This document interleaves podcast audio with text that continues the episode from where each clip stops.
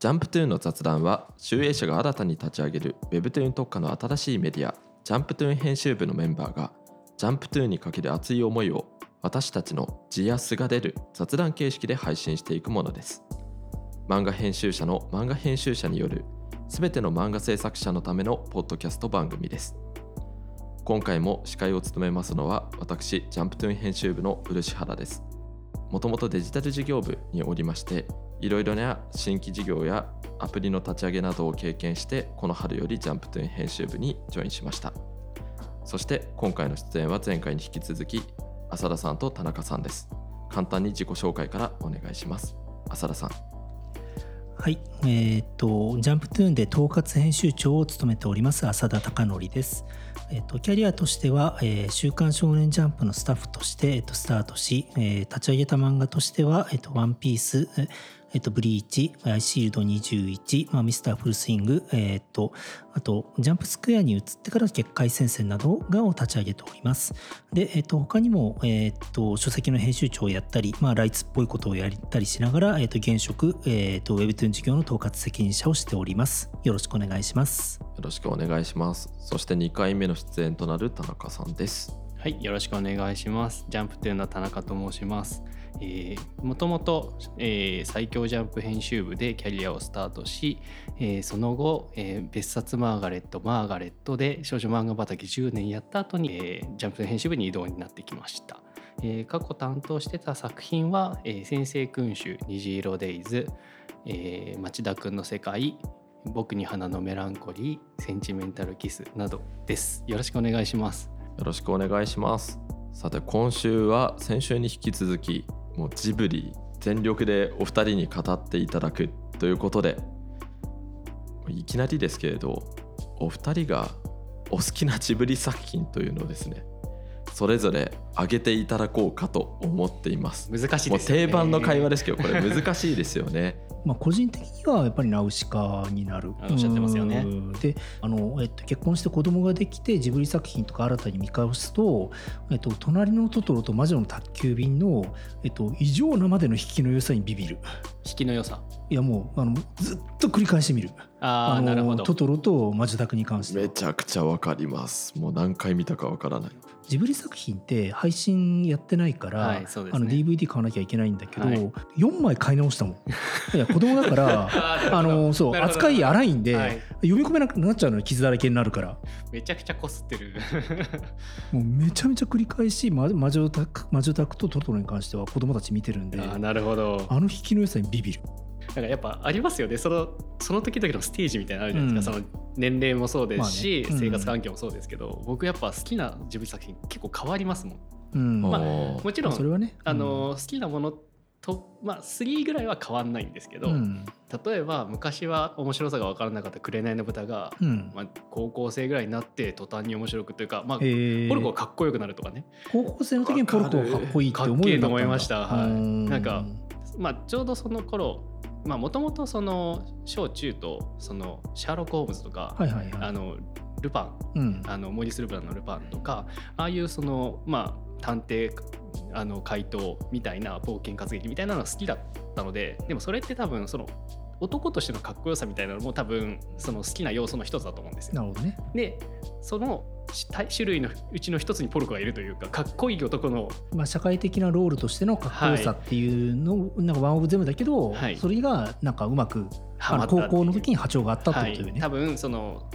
小中とそういうので育ってで、まあ、ある程度こう経験値として得た中でそのポルコの良さが分かるようになったっていう。まあ、ある意味大人のそのシャレっ気とか刻ったらしさとかそこら辺がなんか余裕みたいな感じでかっこいいってしびれちゃう、ね、憧れますよね。なんかちょっと真似したくなるというか、はいはいはいはいそういうね。そういうのが芽生えたのが高校生だったのかなとそもそもコピーがかっこいいのはこういうことさじゃなかったっけあれ。あそうそうそうそうそうそうまさにあの運営の思い通りなんですけど。手のひらで転がされてるねね、はい、正しい消費者者だと思うんですけど、ね。なんかまあ全然人生幸せだから。あのいやまああの転がされる時はここっちに転がされるのがそうですね。いいと思います。はい、でもまあ一番はやっぱりあのやっぱりっていうのもあれですけど僕は「千と千尋が変わらずうん、まあ、一番ただ僅差でもののけ姫なんですよ。なるほど。僕のその映画か映画館で初めて見た映画が「もののけ姫」っていうのもあるんですけど、はいはいはい。ただそのなんで「千と千尋」がちょっと上になっちゃうかっていうと「もののけ姫」の面白さって今僕割と言語化できてるなるほどうんですけどういう？うん。あの「千と千尋」がちょっと言語化しにくい。まあもちろん原稿がしようと思えば頑張ればできると思うんですけどそれ以外の何かもまだ残ってるだろうなこの面白さみたいなのがあるのでそういった意味でやっぱ「千と千尋」が上になってるのかなと。思います、うん順位を無理やりつけるなら、はいはいはい。まあ、だから、えっと、それこそ、まあ、これはなんか僕の先輩がまあ言ってたことなんですけど、まあ、その漫画家さんの分類として、えーあえて2つに分けると、まあ、手塚治虫の流れと、はい。あと水木、えーあ水木しげるさんの流れと。まあこの2つあって、えっと手塚先生の流れっていうのはまあキャラがあってストーリーがあってドラマがあってそれを見せていくという流れ。で、えっと水木先生は要するになんかそのイメージとかクリーチャーとか、えっとそこで見せていく流れ、まあ、こっちが2つあるんだよねっていうことをまあちょっとなんか先輩が言われてて。でぶっちゃけ「千と千尋」ってそのななんかあの後者の流れの極北だよね。そうですね。うん多分後者だと思います。うん。まあ、もちろんあのキャラクターがた、まあ、白とか、まあ、印象的な顔なしとか、まあ、はあのいやけどそれもさやっぱさクリーチャーじゃない？そうですね。そう妖怪、はい。妖としてのクリーチャーのイメージ力？そうですね、っうんていうのがあってそこから馴染んでいくうちに千尋とかうん。に親近感が湧いていくっていう、うん。その世界観入りのキャラクターっていう流れだと思います。ね。だからやっぱり宮崎監督の中にやっぱ異界に対するえっとうん。興味っていうのはやっぱりこれは貫かれてるよね。本当に、うん、そこはやっぱり一番ドストレートに出てるのがおそらく「千と千尋」そうですね、ん。で多分僕現実から異世界が好きなんですよ。うん、多分それを自覚したのはまあデジモンアドベンチャーなんですけど。ああデジモンもおもろいからね。デジモンは同もう一番最初に大好きになったので。もう最終回何度も見返してる。そうですね。やっぱりそういう異世界っていうところへの憧れは多分僕もすごくあって。うん。それそういう児童文学とかはすごく子供の頃好きで読んでましたし、うんうんうんああそういうのもあって多分「千と千尋」っていうのは自分の癖に引っかかってるんだろうなと思います。だから僕個人で言うと僕はなんかどっちかってそっちには引っかからない方なの。なるほど。ちょっと意外ですよね。いやだから僕はやっぱり絵絵に対する受容体は弱いと思う。だからどっちかというとキャラストーリー情報の方にあのやっぱ引っかかっちゃって。だから逆に言うとよくなんか絵がダメだから読めないって、うん。絵が合わないから読めないっていう人って結構いるじゃない？お僕も結構そっち俺ね逆にねそれがないのよ。全く。あなるほど。だからえそんな気になる？ってえなんか全然なんかあのじゃその情報だけに行くからなんかぜ全然なんか気にならなくてそれでおもろいけどおもろいけどなーっていうふうに消費者としてはめちゃくちゃ羨ましい。でもちょっと気になったんですけれど先ほどお好きな作品の中にトトロを挙げてらっしゃったじゃないですか、はいはいはい。トトロってむちゃくちゃビジュアルとセットで好きになる物語だと思ってるんですけれど。あーまあれもねどこによるかじゃない。トトロを好きっていうパターンもあれば、うん。僕ああいう田舎わかりますあの田舎生活のイマジネーションみたいなのすごい憧れますけどね。ちょっと正確に言うと俺個人としては別にトトロはすげえなと思うけどそんな引っかかってる作品ではないの見れちゃうってことですよね。あのねあのもうあまりの完成度にビビり完成度？えっと、子供の、えっと、食いつき具合にビビるっていう。でこれもまた申し訳ないんですけど結果もうトトロもうなんかどう考えても100回ぐらい見てるわけよ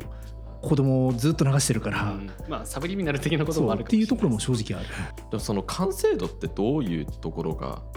浅田さんはすごいと思ってるんですか？中途半端な言語化で申し訳ないんですけれどもえっとどこから見ても飽きないし どこから見てもえっと剥がれないのよ。なんかやっぱりあの2時間あってなんかあのここかったるいなとかあのちょっと集中が切れるところってあるじゃない？普通。はい。このなんか2作に限ってはもう絶対切れないの。ああなるほど。あのマジタクとトトロに関しては。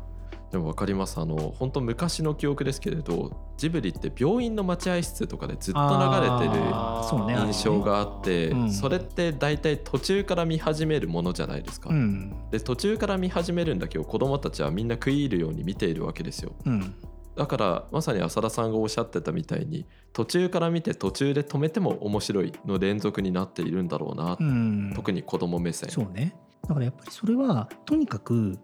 ぼ僕の考えるね、えっと、あの完成度の高さは、えっと、キャラクターの感情のラインが全くあの読者にとって違和感がなく途切れない。やっぱ物語のスタート地点があってそこから、えっと、喜怒哀楽があってで、えっとまあ、クライマックスに向かって進んでいくんだけど、えっと、やっぱりそこでなんか「えなんで今ここで怒ってんの?」とか「えなんでここで悲しんでるの?」っていうことに対して、えっと、ちょっとでも違和感があると俺は剥がれちゃう方なんだよね。けど、えっと、少なくとも、えっと、あの、えっと、ナナウシカトトロ、えっと、マジタクに関しては、もう全くそれがない。うんうんその情報の置き方と、えっと、演技のつけ方と順番の出し方っていうとこが、まあ、やっぱりすごい絶妙なんだと思う。だから僕はそのイマジネーションの部分もまあ深層心理的にあるかもしれないけど一番はさっき言った、えっと、キャラクターの感情のラインがどこから来ても全く不自然じゃなく入れるから全部見れるんだと思う。さつきメイってことですね。そう、うん。さつきもそうですしメイもそうですけどなんかそのボディーランゲージみたいなの結構激しい。うん、まあね、それはね。でそれもうん分かりやすさかなと思います。あ、感情表現すごい分かりやすいですよね。りやすごい対照的な例として出してしまいますけれど君たちはどう生きるかの主人公が何を考えて何を考えているかわからないっていう声が結構多かったなと思うんですよ。いやそれを楽しめるかどうかはまた別の話だからね。いや俺は逆にあれなんかめちゃめちゃ前半分かりやすいなと思ってやっぱり俺僕が不穏な空気好きだしでああいう形で苦しい子どもの気持ちっていうことに対してちょっと受容体が俺ちょっと敏感だからえこれ苦しいだろうっていうふうに正直一気に思っちゃったのねやっぱり。なんかまあちょっとネタバレにもなってきますが、まあ、冒冒頭部、えーとかえー、とあのお母さんが火事で、まあ、亡くなります、まあ、その時点でしんどい。で疎開します。で疎開したら、えー、となんかあのお父さんが、まあえー、とお母さんの妹だよね。でお母さんの妹に対して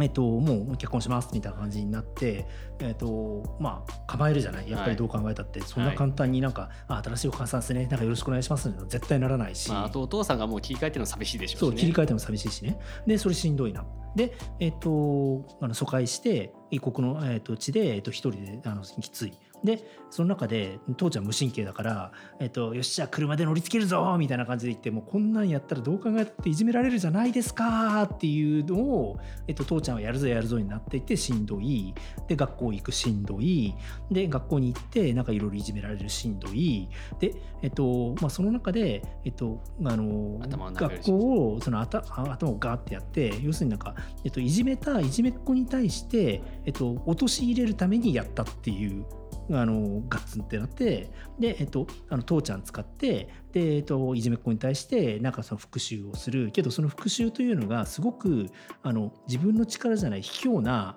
えっと、あの行いをしてそういうふうにしたっていうことに対しての自己嫌悪。罪悪感はで,、い。えっとでお前は嘘ばっかだっていうふうな新しい母ちゃんに対しても嘘ばっか。あの、えっと、自分がこうしたいっていうのも言えないっても嘘ばっか。あのえっと、しかもそれで卑怯な振る舞いで、えっと、あの相手を陥れたという嘘。で、えっと、あのその嘘で、えっと、相手を陥れる。でそれに対してあの不穏なあの、えっと、君行きバードが 出てきて。まあでもすぐ感情移入できる人とそのできない人がいるのは分かる分かる、ます。はい。それはめちゃくちゃ分かる。田中さんどうでした？僕は感情移入はできないです。よでも、うん理解はできたうんうんうんって感じかな、そのあ多分こうだろうなっていうこういうことなんだろうなと思えたまではいくけどそれが自分ごとになるかっていうとそれはならなかっうわ俺めっちゃ自分ごとになった。あれ。ただからそこですよね。多分それ受容体だと思う。でも何よりすい、ごいのは自分ごとじゃない作品って僕は割と冷めるんですけど自分ごとじゃないのに楽しめたっていうのがやっぱすごいとこだなとあそうだね。それはね、はい。田中君に関してはそうだよね。どう考えても。はい、そうです、僕はそういううふうに面白く読んで見てた、んなるほどねちょっと話が脱線しましたけれどやっぱりそのさつきメイのあたりのキャラクターの作り方とその今回の「君たちはどう生きるか」までで結構キャラクターの作り方が変わっている幅があるようないやけどそれは個人的にはするんですよね幅があるのはそれはまあ普通になんか作る年代が変わってんだから年が違うからうん当然だと思う。うんだから多分根っこは変わってない気がするんですよね、うんなんか自分から出てる気はするというか、んその時々の思ってることだったり考えてることがキャラクターになったりするのかなとかいろいろ思っちゃいますけどそれはまあそうだと。うん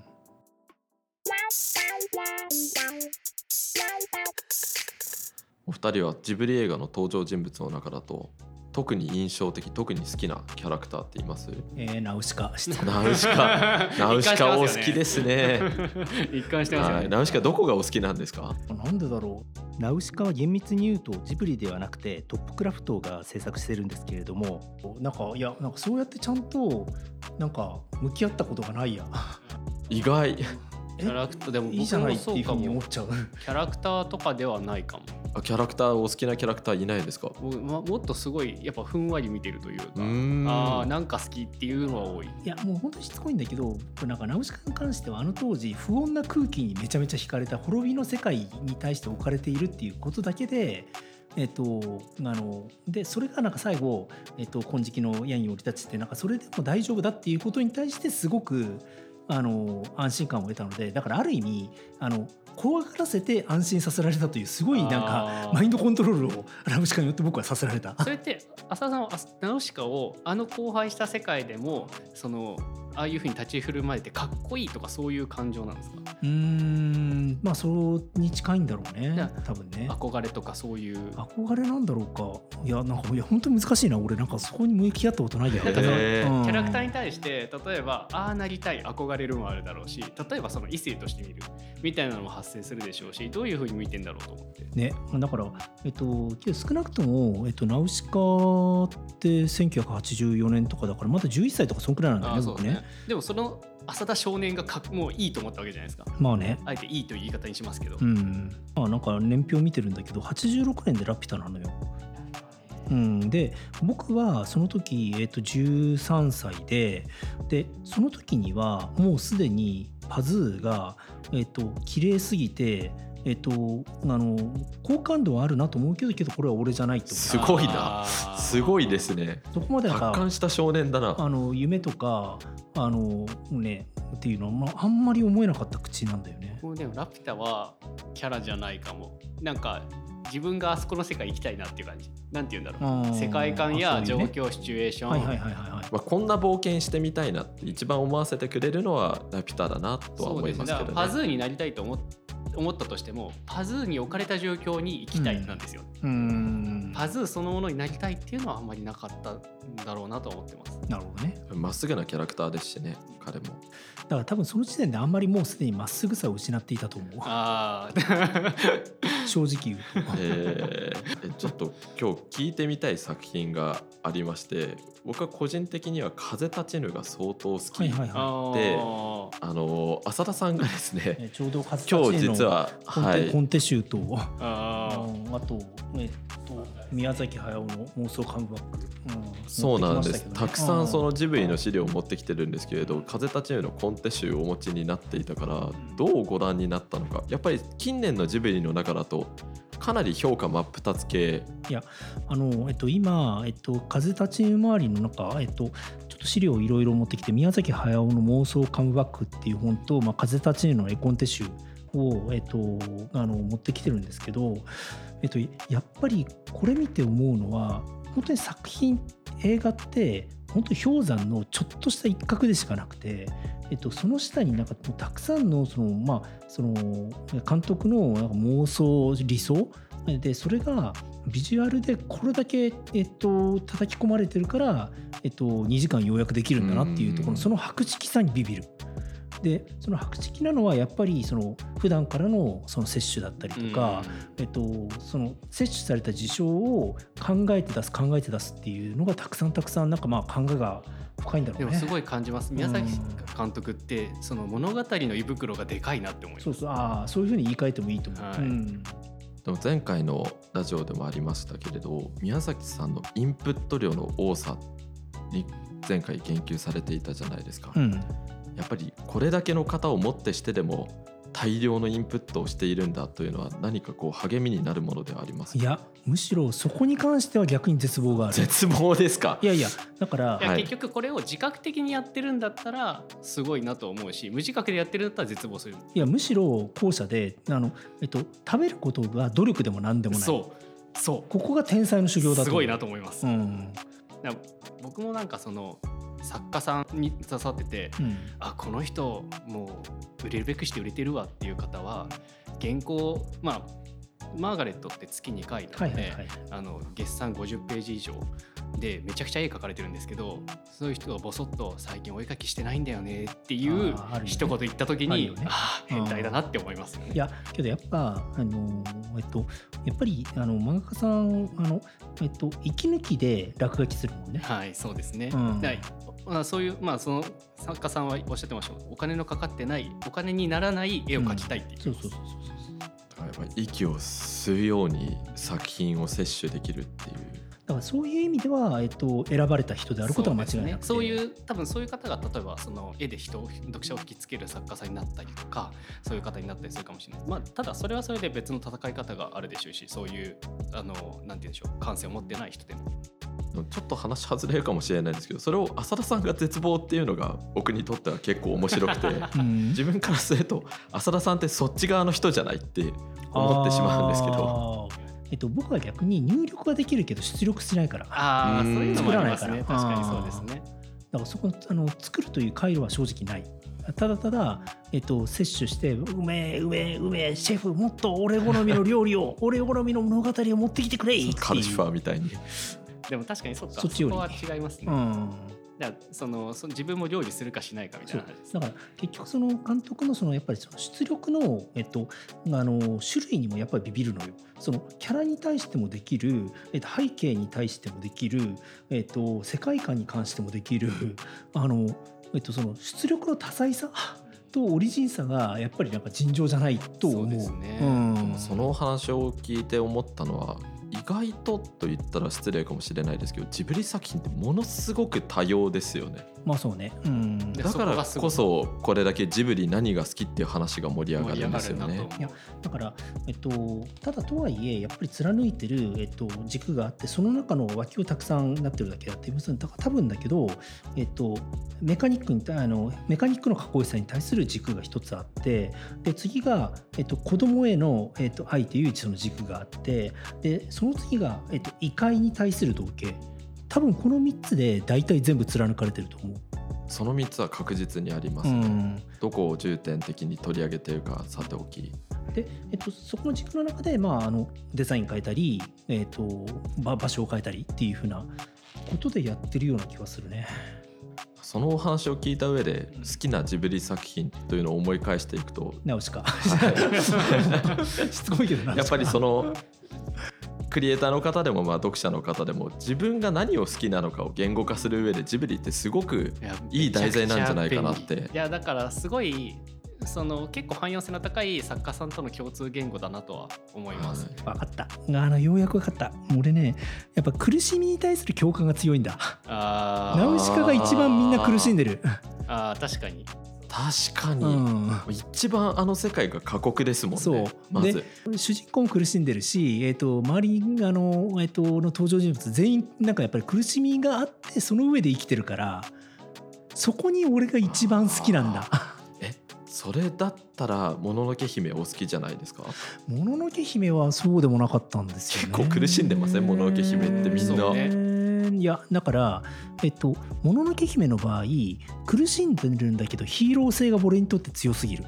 うーん。あのいや明日がやっぱりすごい、えっと、あの過酷な運命を背負って、まああのえっと、追い出されてたけど。それを担ってあまりあるかっこよさってこと、そういやっていうか確かあの、えっと、ドキュメンタリー番組で、えっと、あの宮崎監督がそのアニメーターさんへし指導したシーンがあってで、えっと、藪の中をダダダダってアシタカがそう駆け抜けてって、はい。で、えっと、目に当たるのを、えっと、なんか最初なんかその手でこんな感じでやろうとしてるのをやめて、えっと、いやこれはやんなくてもうあのこれあの顔にバンバン歯が当たっても前をバッと見開いてそれで行くのがっていう風な感じであのやっていたのがあってあのだから俺にとってあのその強すぎる人間がそれは苦しんでるのがまあ分かるんだけど俺はもうちょっと弱い人間が苦しんでることに対しての受容体がすげえ好きなのよねもう少し悩み葛藤弱さみたいなものが見えてほしい。だからそこになんか、えっと、作品のリストの中で一番合ってるのがナウシカなんだと思う。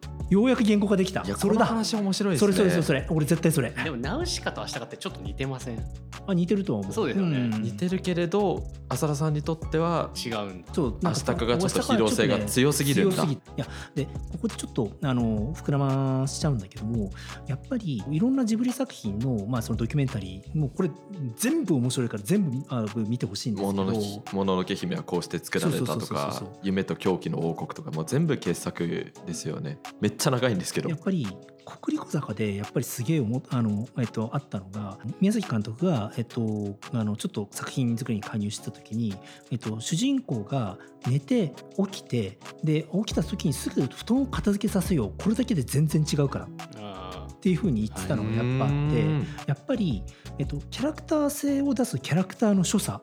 っていう、えっと、ディレクション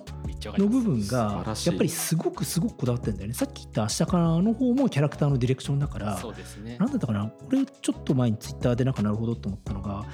なんだったかな？アニアニメーターは絵絵で絵で描く役者みたいな感じのセリフがあってけどまあいや役者なんだよね。本当にねやっぱりそこの解像度が尋常じゃないからやっぱりもうすげえすげえすげえって思っちゃうんだろうね。そうですね、うん。まあ多分そういうのって多分見てる側としてはその時とその時々は言語化しないですけど、うんとはいえ多分言語化できないしないところで感銘を受けてるそうでというか。その裏が、えっと、こっちなんだけどやっぱり、えっと、このコンテ集だったりとか、まあ、いろんな副読本ドキュメンタリーで死ぬほどあるからあのだから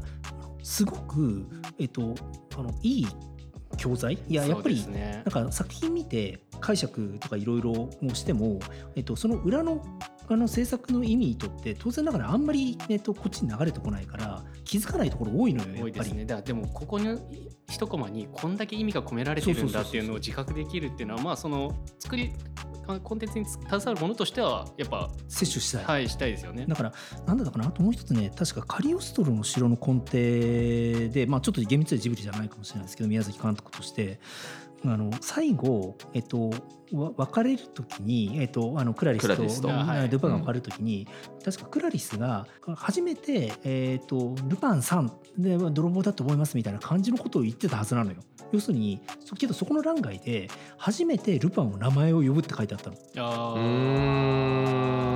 だからそれまで泥棒さんとかそんなんだけだったのよなる。ほどけどこんな意図なんて全く分かんなかったからねそのコンテ見るまで。ごめん僕もねそのコンテ見たらすごい前だかまあ合らってるかどうかわかあんないけどのもしかしたら間違って覚えてるかもしれない。でもコンテでそれだけ意図をちゃんと伝えようとするってあのねいうのがあるのよ。だからやっぱりアニメだから集団作業だから描いてほしい絵描きの人たちにこういう風に演じさせて描いてほしいっていう風に思ってるからあのやっぱねちまちまちまちま欄外に役者のディレクションあの役対するディレクションがあってそこからもうなんか抜群にうまいのやっぱり感動する。だからでしょうね。その話にのめり込めるし話から冷めないと思います。う。ん。なんかまあさまあ、漫画読んでてもそうですけどそれが作り物だって気づきたくないんですよ。まあねわかる。で、うん。その作り物って気づかせないための努力が多分そういうことなのかなっていう気はします。そうあだからちょっとそこの流れでちょっと、まあ、あの別の作家さんの話ちょっと自分から外れちゃうんだけど僕あのえっと「ゼロの日常」ってすげえ好きなの。ゼロのティータイムですか？あのティータイムか、はい。ああのえっと、コナンの、はい。えっと、スピンアート作品の新井先生が書かれたそうそう新井先生が書かれた、はい。えっとあの古谷霊そうなんだけどあの安室徹のそうそうそう。スピンオフですね。うん、あのえっといや作品自体面白いんだけどあれおまけでえっとあの新井先生の出したネームに対して郷長先生が添削してくれてるのあれすごいですよね。あれがね全部書いてるんですよね。そう。あれはめっちゃくちゃあらえっとあの郷長先生が考えるこういったラインがかっこよくなるポイントなんだよっていうのが全部見えるからこれすっごい参考になるの。ゼロ T のネームは必見ですね二人ともやっぱ摂取量半端ないですね。コナン好きとしてまあコナン好きとして、はい漆原漆原さんはやっぱりちょっとここは譲れないいやいやところですよね。もうゼロ T は熟読しておりますまあ話もなんかいやジブリの話にそうね、ずれたいほどにずれたけど、けどやっぱり、えっと、そのジブリ作品ってそういうその副読本とかのそのなんか制作の裏の情報が死ぬほどあるから、これはなんかね、摂取してビビる。うん、いつもいつも翻弄されちゃう。いやてかまあ僕らが無条件というかその無自覚で摂取してたものをこんなに考えられて作られてたんだっていうのがまあ、ね。希望であり絶望でありみたいな気持ちですよね。いややっぱ作家さんすごいよ。当たり前だけど、本当にすごいですよね。まあ当たり前だけど作家さんはすごい全ての作家さんはすごい。いや本当にもう作品を書こうと思ってる時点で、うん。もうすごい。すごい、うそれは常に思いますね。今回は思った以上に創作をされている方にとって参考になる内容だったような気がしています。嬉しいですけど。うんだったら嬉しいけど、ね、嬉しいですけどね、うん。はい。まあ、でも基本的にはやっぱり僕らって普段まああの制作会社さんが携わる場合は違いますけどその個人の作家さんとやり取りをしているとやっぱこういう話ばっかりですもんね。まあね、うん。だからまあある意味、えっと、その編集部の果たす意味っていうのはまさにそこで結局我々一番の強みってまあミツバチの機能だと思っててあのまあ多分これそのストレートエッジの三木一馬さんとのまああのタイトルのところで書いてあるどっかの記事で出てるんですけどあのえっと結局、えっと、僕たち解像度の高い作家さん担当して作家さんとのやり取りの言葉を自分の中に吸収してでこうやってえっと、伝えられるじゃない、うん。だから、えっと、まだ、えっとあのえっと、その作漫画にとかに関われますっていうふうに言えると思うんだよね。まあなんか多分いろんなその編集のタイプもいるでしょうし、うん。編集の機能もあると思うんですけど基本的にはまあやっぱ読者うん。がまず最初にいて、でその読んだ感想を正しく伝えられて、うん。まあ、もしくはその僕はこういう読者でこういう人間なのでこう読んだと思いますっていうのを伝えられて、まあ、あとはもしかしたらそのアイデア出しとかも携われるかもしれないですけど、そうだまあでもそうですね。多分そのまあやっぱジブリ作品の話をずっとしてて思いましたけどやっぱめちゃくちゃそのなんて言うんだろう。あの2時間の間に情報量がそうね。込められてるっていうことがまあ凄さかなとはそうだね。思います。あのそれこそ40年前にご覧になった「ナウシカなぜ好きなのか」という発見を今日この瞬間に果たすみたいなめちゃめちゃ嬉しい。こともあるうん、俺苦しみに対する共感だったんだ俺。これこういう作業って、まあ、編集個人でも楽しいですよね。ね、はいうん結局まあえっとそういうそのなぜ人の心はこう思うのかっていうそういう分析だもんね。はいまあ、だからこの業界って仕事好きな人多いんでしょう面白い。ね楽しいもん。うん。そこはね、はい。なんでだろうっていうのがねで解きほぐされる瞬間ね、い。い、やだから俺本当に今日ねそれかってすごい今なんか嬉しい。本当に。なんかナウシカ好きだったらそこなんだと思って、でもそんな感じで多分これを聞いてらっしゃる皆さんも自分の好きなジブリ作品ないしはそうですね自分の好きなジブリのキャラクターなぜ好きなんだろうっていうのを見つめていくと他の人と会話したりしていくと新しい発見があ面ったり。創作は種になったりするかもしれないいやもですね。うなんか読んで話すあの話し合うもうこれこれに勝る、えっと、じトレーニングないと思う。あとやっぱり作家さんが羨ましいのはこれで出力もできちゃうっていうのがね羨ましいですよね。そうねすごいよね。それを全力でうん作品にぶつけてほしいですね。そうやー本当にすごい。まあ、我々はそれのサポートとしてそうですねサポーターとして。頑張らせていただきますはい編集としてはい頑張ります。はいというわけで2回にわたってお届けいたしましたジブリ会いかがだったでしょうかジャンプトゥーンの雑談はジャンプトゥーンにまつわる話題からここでしか聞けない漫画編集者のぶっちゃけトークまで皆さんの漫画家生活の手助けになるコンテンツを発信していく予定です。ぜひフォローの方よろしくお願いいたします。また番組概要欄にお便りフォームがありますので今回の番組の感想やご質問話してほしいトークテーマなどどしどしご応募お待ちしております。次回更新は9月15日です。お楽しみに。